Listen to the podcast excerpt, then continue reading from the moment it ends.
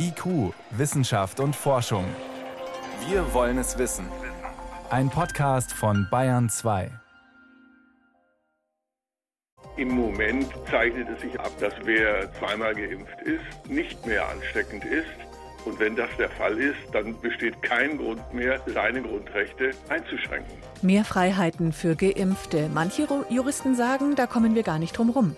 Vorher, was macht ein Hubschrauber auf dem Mars? Na gut, es ist eher so ein Mini-Helikopter, trotzdem eine Sensation. Und nicht nur Bienen geht's schlecht, auch Schmetterlinge verschwinden. Aber man kann helfen. Mehr am Ende der Sendung. Wissenschaft auf Bayern 2 entdecken. Heute mit Birgit Magira. Seit knapp zwei Monaten ist jetzt auf unserem Nachbarplaneten der Mars Rover Perseverance unterwegs. Jetzt hat er ein zerbrechliches kleines Gerät ausgesetzt, den Mini-Helikopter Ingenuity.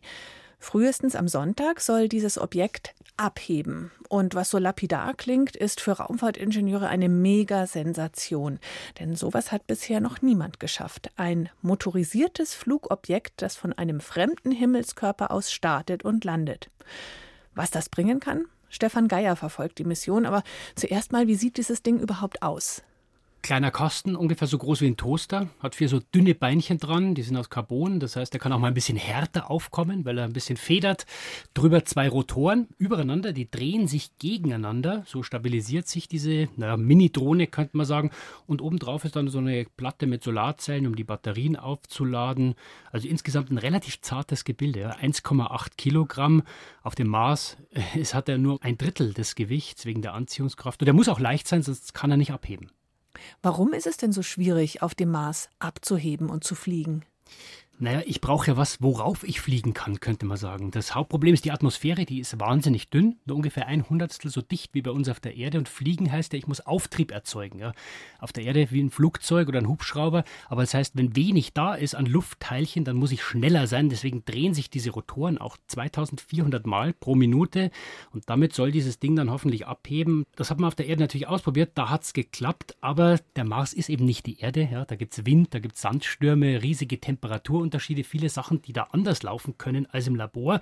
Vor allem jetzt, wo Ingenuity ganz allein dasteht, der ist ja nicht mehr im Schutz dieses Mutterroboters, nennen wir mal Perseverance, das ist der große Brocken, der hat ihn abgesetzt oder fallen lassen, kann man sagen, und ist weggefahren. Und es war nicht mal klar, ob er die erste Nacht überlebt. Das heißt, das ist eigentlich schon ein Erfolg, dass der bisher nicht kaputt gegangen ist. Absolut, das ist ja ekelhaft kalt da oben, minus 80, 90 Grad.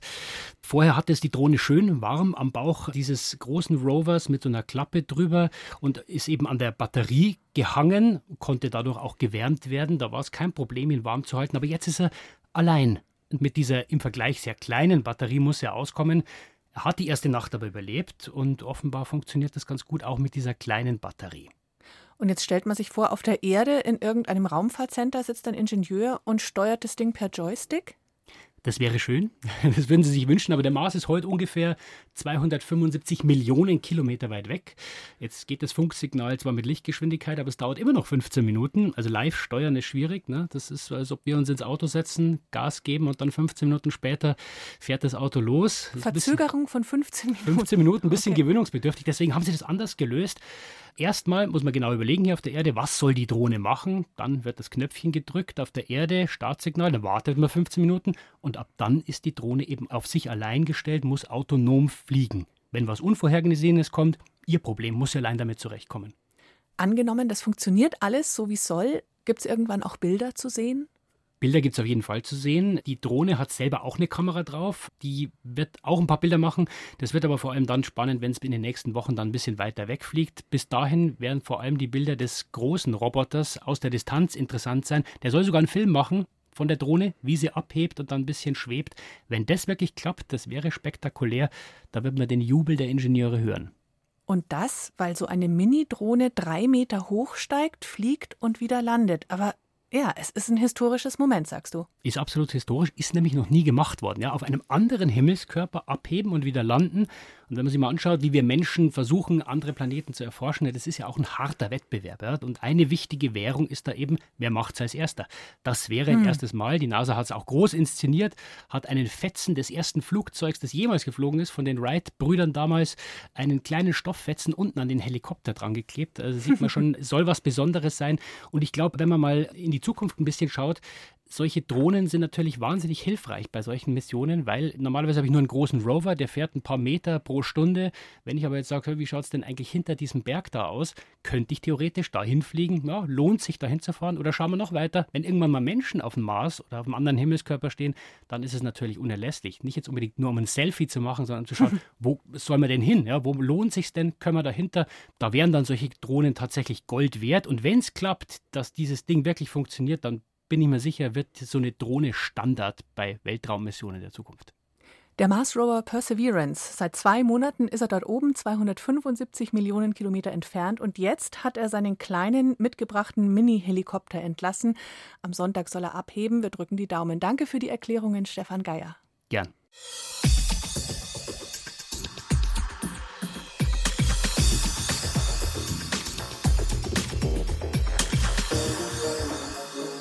Fast 115.000 Menschen sind gestern in Bayern geimpft worden, so viele wie noch nie an einem Tag bisher. Eine gute Nachricht.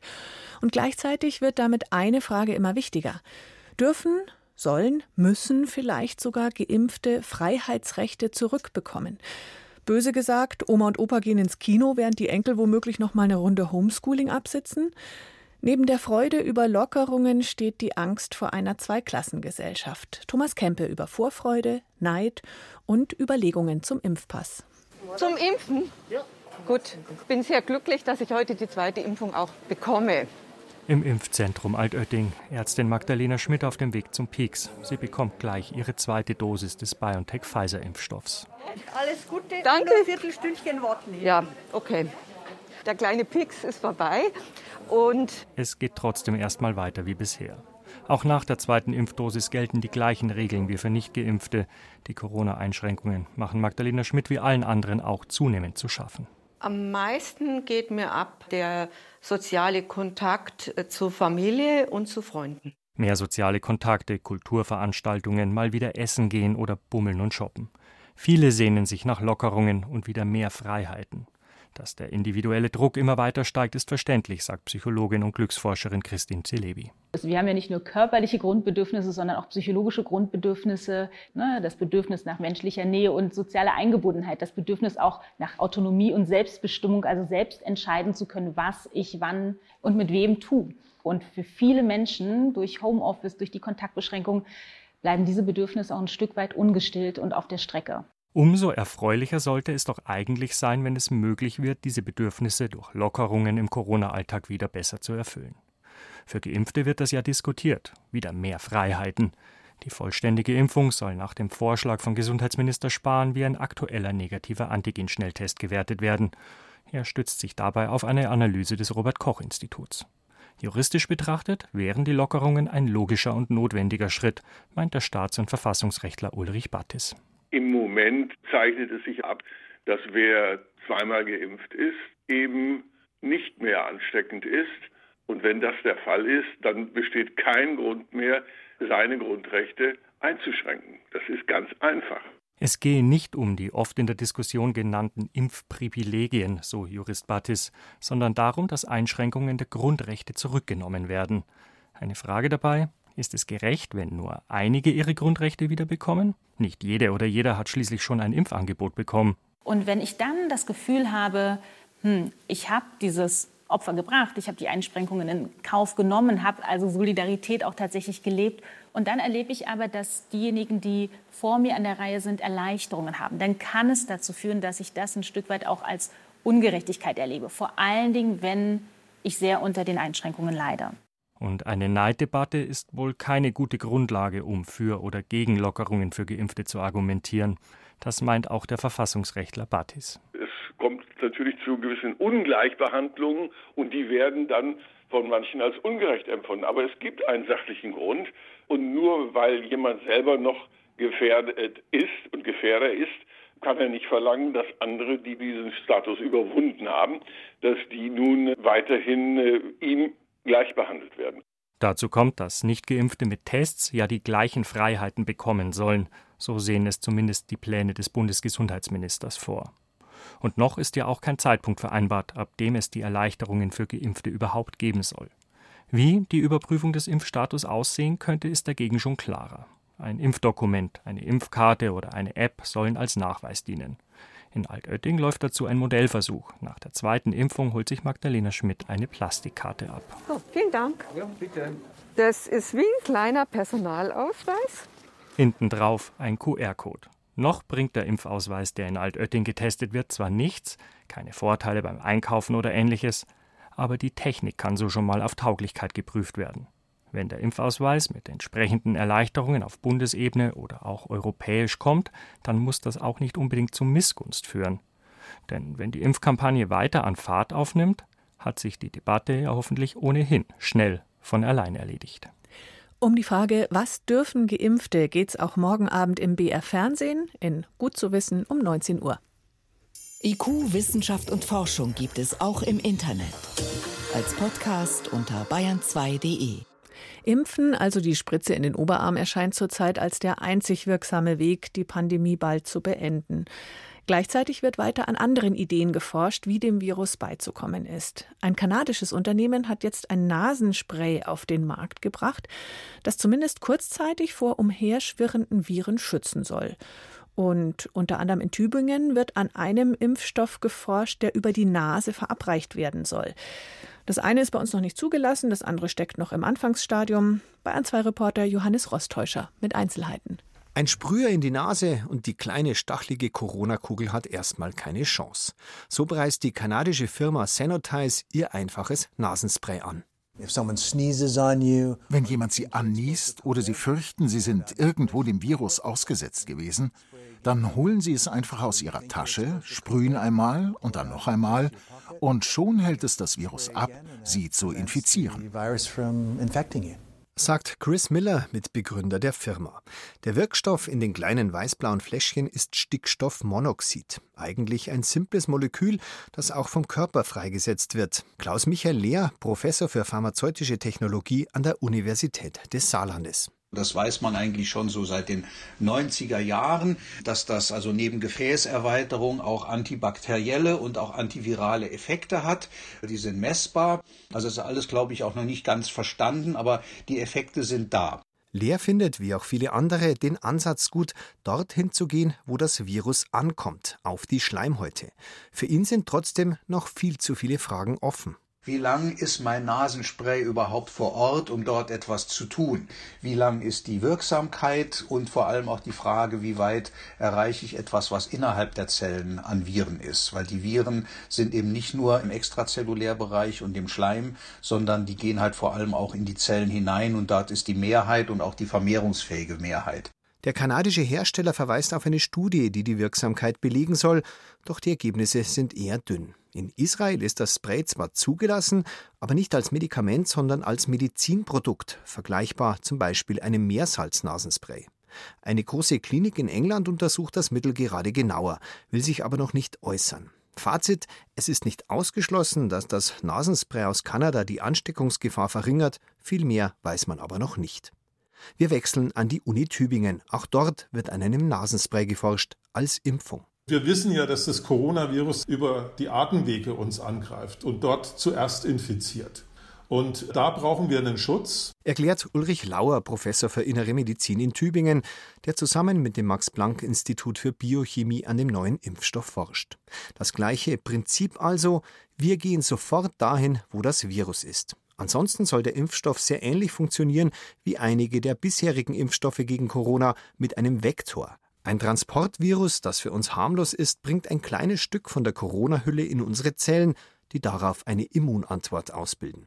Der besagte, aber entscheidende Unterschied, die erste Immunantwort findet gleich in Nase und Lunge statt und erst dann in Blut und weiteren Organen, also genau andersherum, als es bisher abläuft. Das heißt, wenn jetzt ein Geimpfter Kontakt hat mit SARS-CoV-2-Viren, wird der größte Teil bereits in den Atemwegen neutralisiert, weil da warten ja schon die spezifischen Antikörper. Und wenn doch was ins Körperinnere gelangt, sind dort weitere Antikörper und weitere Immunzellen da, die dann den Rest der Eindringliche ebenfalls neutralisieren.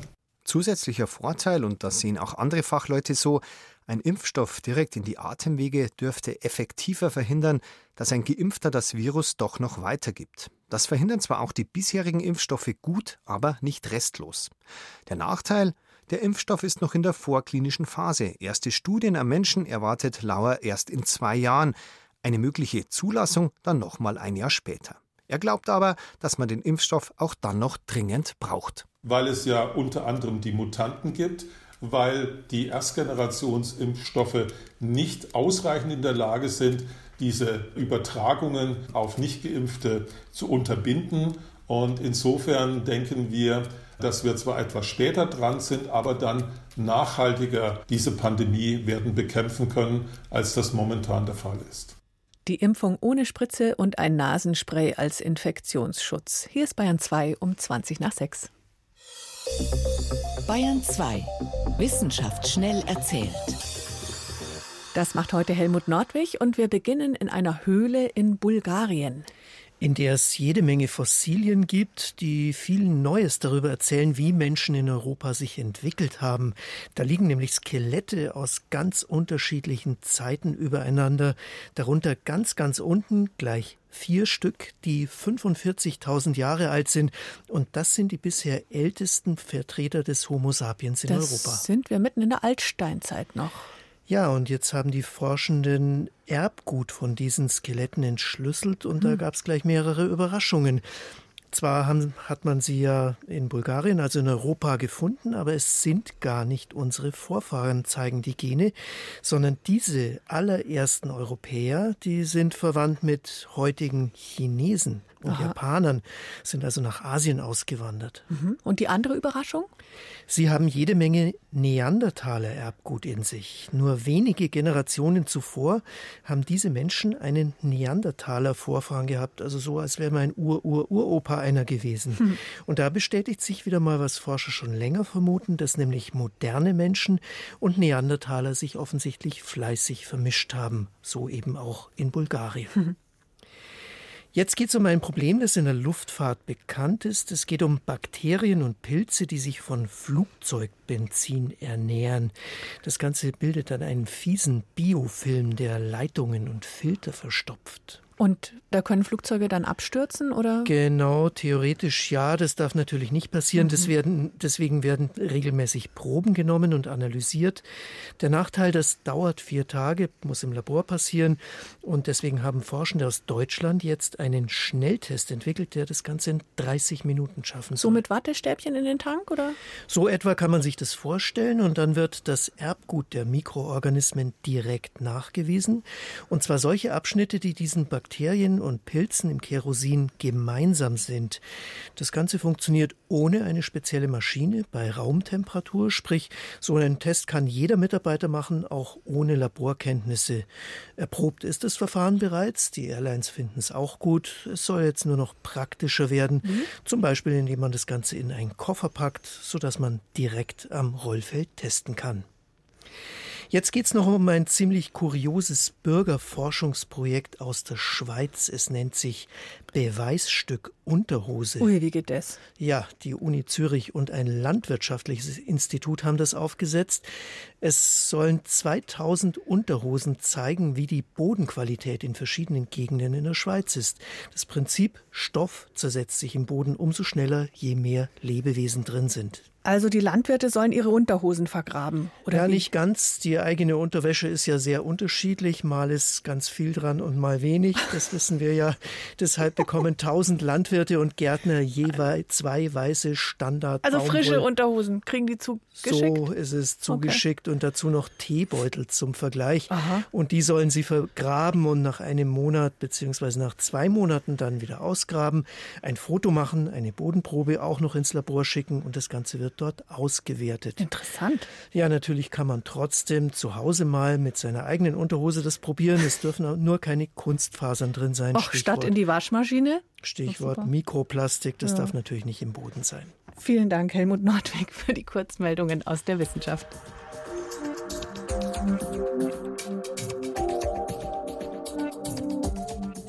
Nach den kalten Schneetagen gerade möchte man es ja nicht glauben, aber davor, als es milder war, sind schon die ersten Schmetterlinge rumgeflattert. Leider werden auch sie, wie alle Insekten, immer weniger.